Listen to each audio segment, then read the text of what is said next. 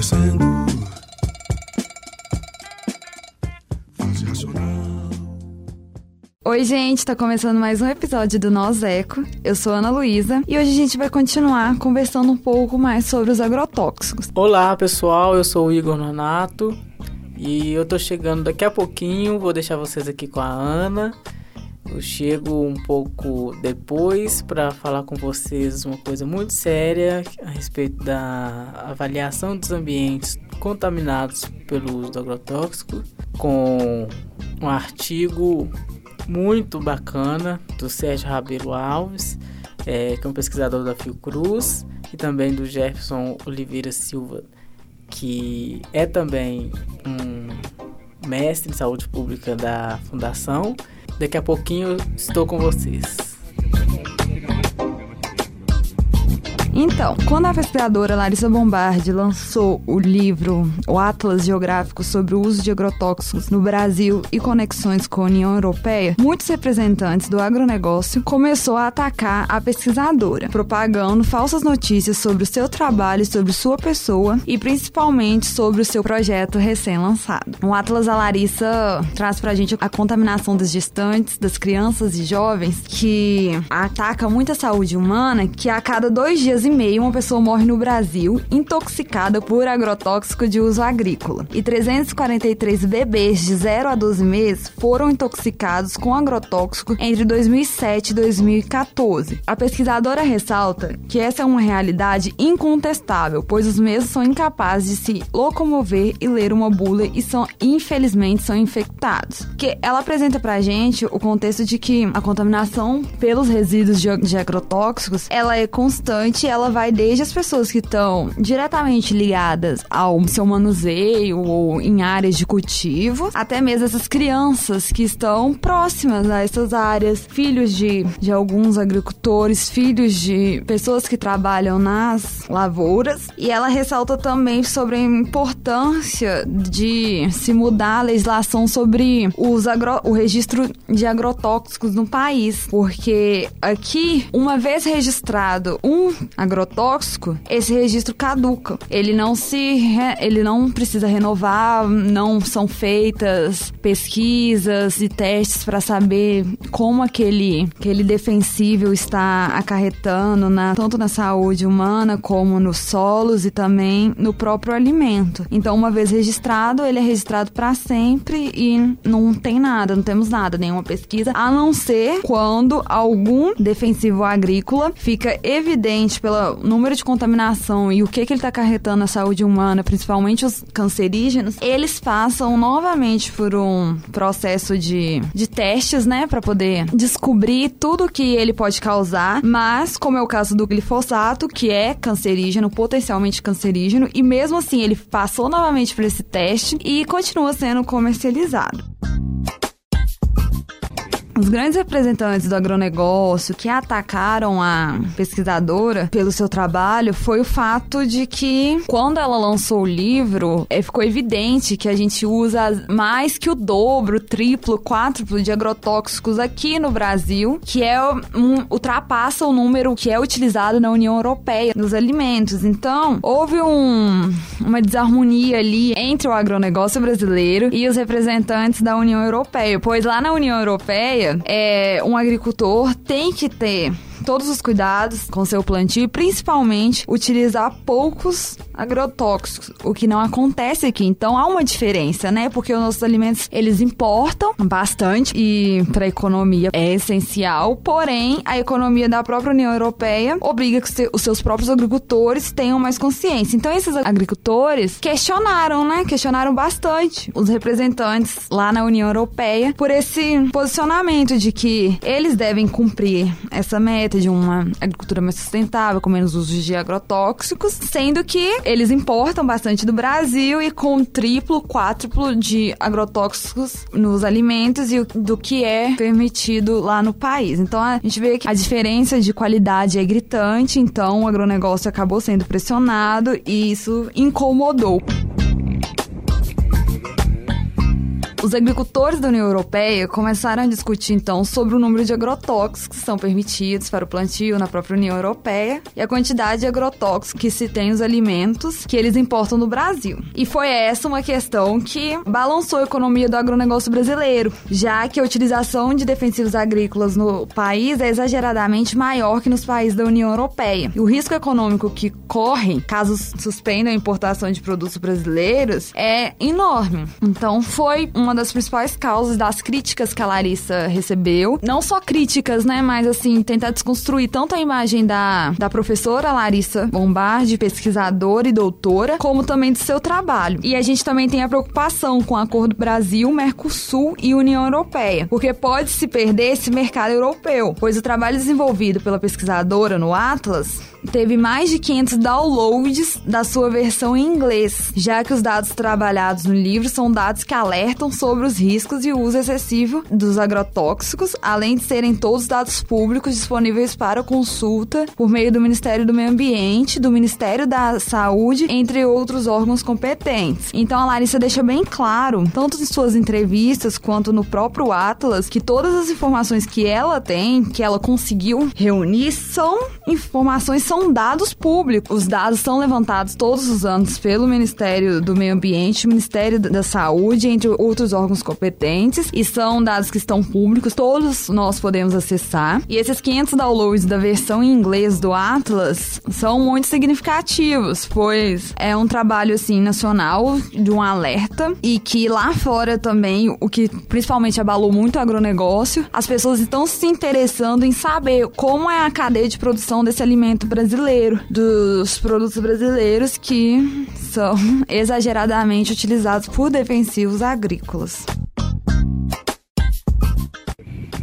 Segundo a pesquisadora também, os próprios países que comunicam à FAO, Organizações das Nações Unidas, veicular na alimentação o seu respectivo consumo de agrotóxicos, o que prejudica saber o real número utilizado de defensivos agrícolas por ano. Então esses dados eles ficam muito fáceis de ser manipulados, pois a gente não tem uma nenhuma regulamentação um pouco mais forte para saber quanto que está saindo ali de agrotóxico e fica muito fácil para poderem manipular falar do real número que está sendo utilizado em cada alimento, o que complica também o trabalho. Aí eu proponho vocês pensarem um pouco, porque se o trabalho do Atlas da pesquisadora abalou tanto o agronegócio, sendo que a gente tem esse fator prejudicial, que são os próprios países comunicam, então ninguém vai aumentar esse número de agrotóxicos. O que a gente pode ter um pouco mais de certeza é que provavelmente é de 5, vamos um exemplo, de 5 mil, eles vão jogar jogar esse número para baixo, pois é desfavorável você gritar pro mundo inteiro a quantidade exorbitante de agrotóxicos que tem nos seus alimentos, na sua produção. No Brasil, o nível de defensivos agrícolas permitidos nos alimentos é muito maior do que o permitido na União Europeia, como a gente tem ressaltado em, desde o primeiro episódio, e esses números são exorbitantes. A gente tem um exemplo do feijão, que é 400 vezes maior que o nível permitido na, Uni na União Europeia, que é o, o agrotóxico utilizado no feijão é o malation. E a gente também tem a questão do peso corporal das crianças e esse uso excessivo de agrotóxicos. Então é muito prejudicial para as nossas crianças e adolescentes. Uma criança que consome 100 gramas de arroz e feijão extrapola os níveis que seu peso corporal poderia tolerar dessas substâncias. No caso, a gente está colocando aqui em questão o malation, que é utilizado no feijão e 400 vezes superior aqui no Brasil do que que é permitido lá na União Europeia. Então a gente vê que a gente pode ter no futuro ainda maiores consequências com esse uso excessivo.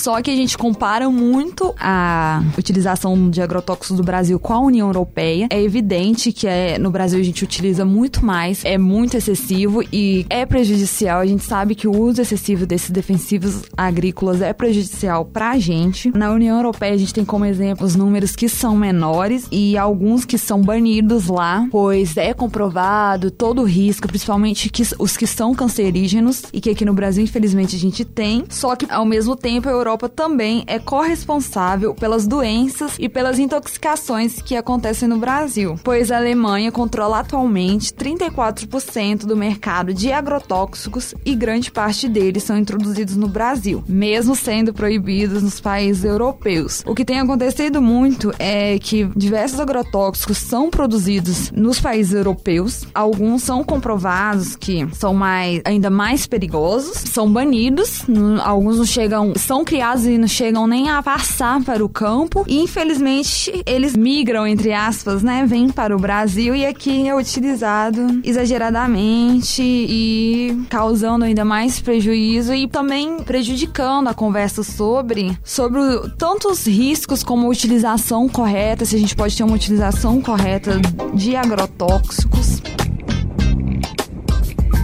A gente tem também no comércio dos agrotóxicos um fator prejudicial que vem desde a formação dos agrônomos, que tem papel principal, né, de toda uma lavoura, de uma plantação. Que a Larissa ressalta também que desde a faculdade, desde os estudos de, das pessoas que vão se formar em, em agronomia, vão ser engenheiros agrônomos, é a gente não tem uma grade que contempla uma agricultura mais sustentável. E quando esse esse estudante se forma e vai para o mercado trabalhar, ele tem que bater metas de venda de agrotóxico. Então é uma contradição enorme, porque algo de fator prejudicial para a saúde humana ataca muito não só a saúde humana como o meio ambiente. A gente tem um agrotóxico vendido, quanto mais você vender, melhor o seu lucro, a sua renda vai aumentar. Então isso também prejudica na hora que a gente vai pesar na balança as suas causas de grande utilização e principalmente os riscos que ele pode trazer.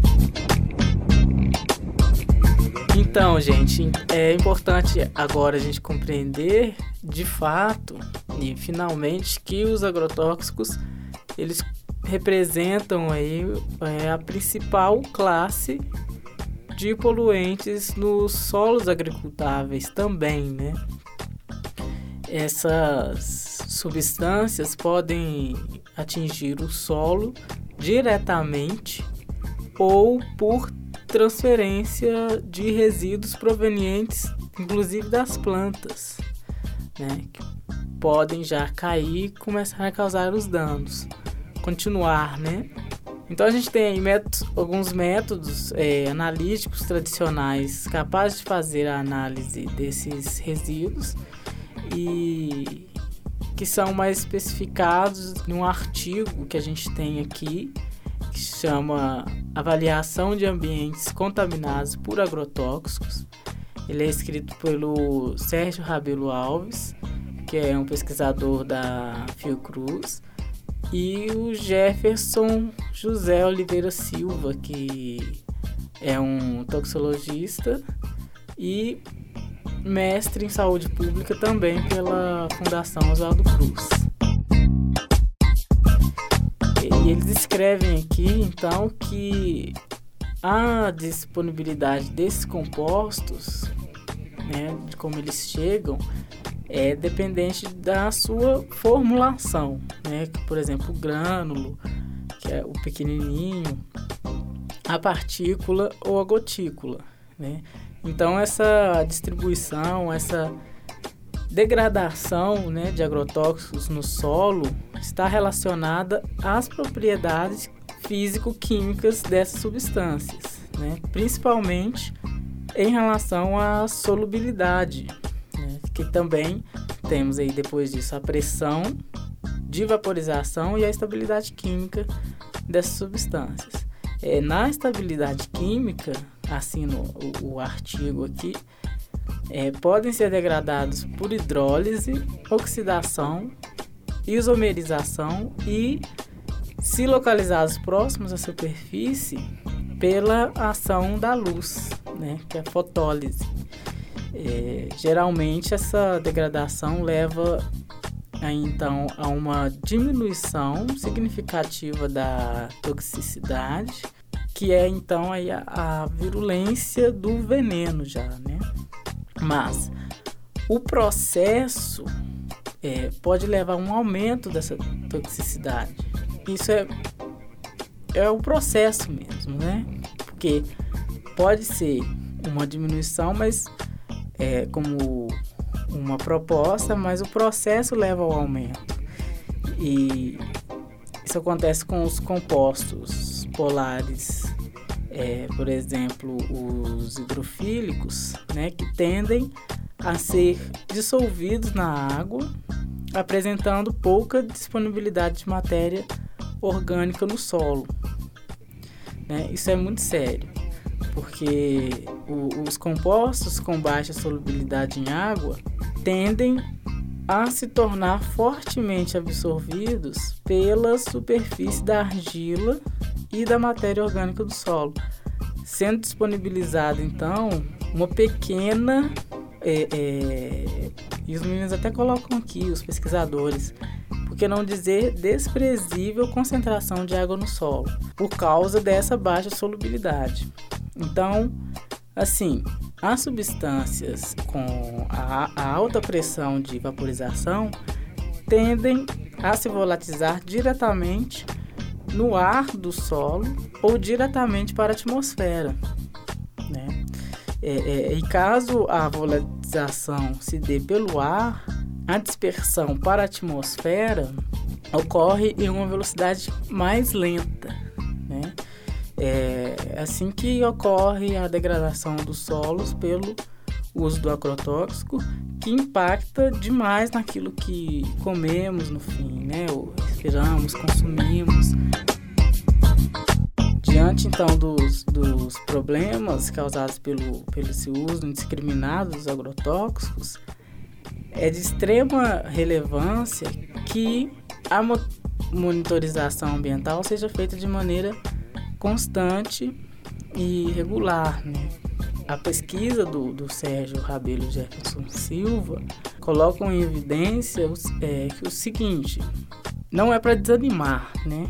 mas é, é, um alerta que permite avaliar é, se as medidas de segurança estão adequadas e principalmente aí, né, se a, a, a água, o, o, solo, o ar, né, ou no fim o, o produto consumido, é, se isso não oferece o perigo para a gente, para a saúde humana, tem ainda um acesso restrito né? É que no Brasil nós não temos fiscalização de uso de agrotóxicos sobre o seu uso seguro, entre aspas, vamos dizer. A gente não tem dados de como essa aplicação ocorre nas colheitas, como é feito treinamento dessas pessoas que vão entrar em contato direto, o que dificulta muito, até por questão de localidades onde estão, né?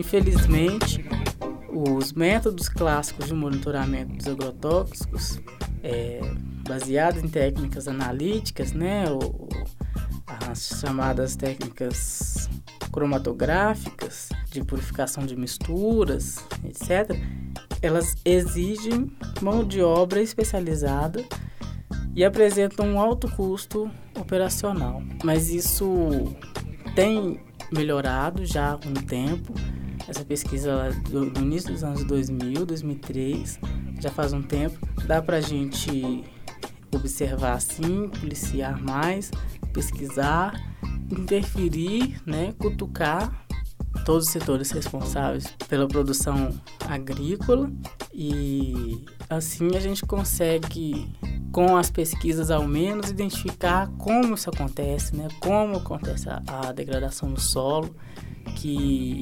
impacta de maneira muito forte, muito evidente no nosso ambiente.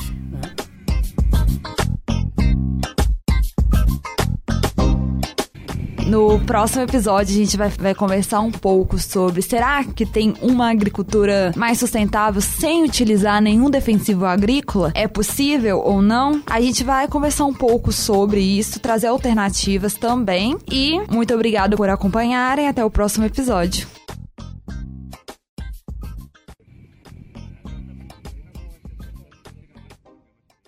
Essa produção é do Lab SG onde você vem aprender.